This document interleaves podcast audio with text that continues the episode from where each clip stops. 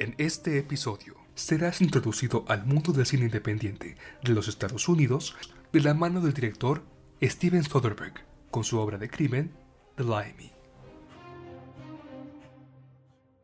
Estados Unidos, 1908. El surgimiento de los grandes estudios cinematográficos llevó a la creación del Motion Picture Patents Company, también conocido como Edison Trust, el cual generó un monopolio para la producción y distribución de películas en alianza con Eastman Kodak, la mayor distribuidora de película cruda. Quienes rechazaban esta organización eran denominados como independientes. Esta categorización tiende a ser muy subjetiva y a tener de por medio una larga serie de factores.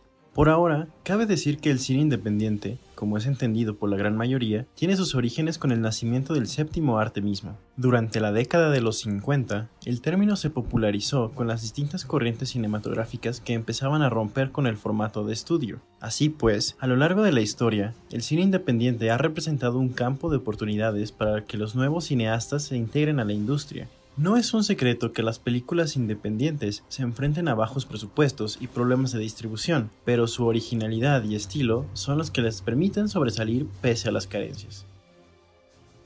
En la década de los 80 se originaría el cine independiente moderno, siendo Steven Soderbergh uno de los precursores con la película Sex, Lies and Videotapes, misma que le otorgaría la Palma de Oro en el Festival de Cannes y que lo convertiría en el director más joven en ganar dicho galardón con tan solo 26 años de edad cumplidos.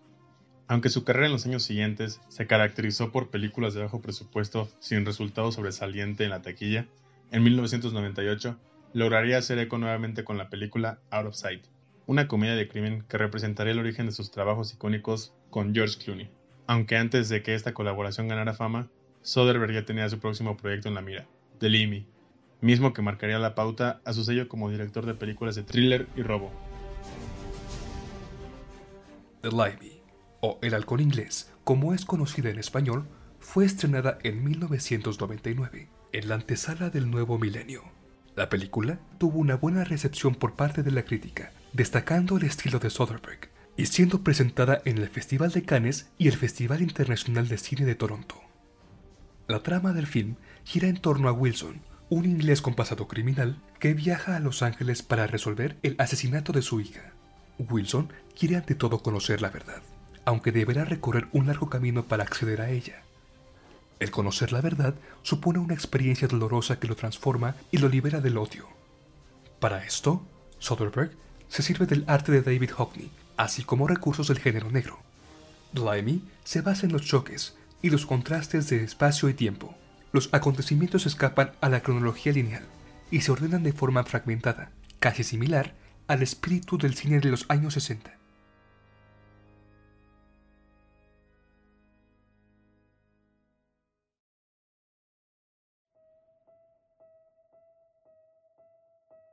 La reputación del filme, más allá de la sencillez de la trama, la calidad visual o el estilo sesentero, quizás se debe a la participación de Terence Stamp como Wilson. Su inteligencia y elegancia, con toques de dandismo al estilo inglés, dan un aire distante, ideal para el papel de extranjero. Precisamente el título, The Limey, hace referencia a la palabra en argot para el marinero británico, llamado así debido a la obligación que tenía de ingerir zumo de lima, sirviendo en la marina, con el fin de combatir el azote del escorbuto. Sin embargo, en el filme de Soderbergh, el personaje principal intenta defenderse de un tipo distinto de escorbuto, aquellos que asesinan a los inocentes.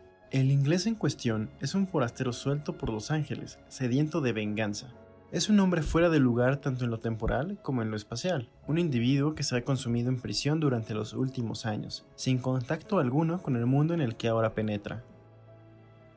Soderbergh compró los derechos de Poor Cow de 1967, en donde Stan participa.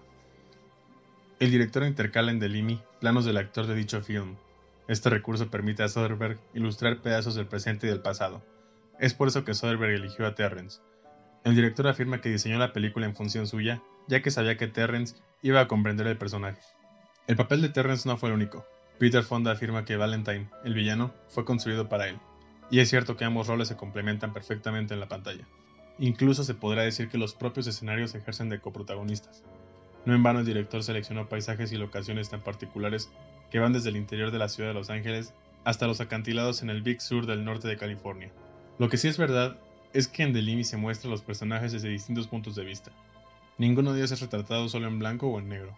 El protagonista principal es un criminal, pero también es un padre que quiere a su hija. Valentine es un villano, pero de igual manera la amaba. Ese tipo de evolución en los personajes y en la historia resulta típica de las películas de Soderbergh. Como diría Scott Kramer, uno de los productores de la película, Steven permite que la película sea orgánica, deja que crezca y que lo que sucede sea interpretado en lugar de imponer un enfoque. Como guionista y antiguo montador, Steven confía en su talento para reflejarlo, pero también permite que los actores y el equipo creativo aporten su propia visión. En lo sucesivo, Steven Soderbergh se adentrará en un cine más comercial, no por ello traicionando a su estilo tan característico.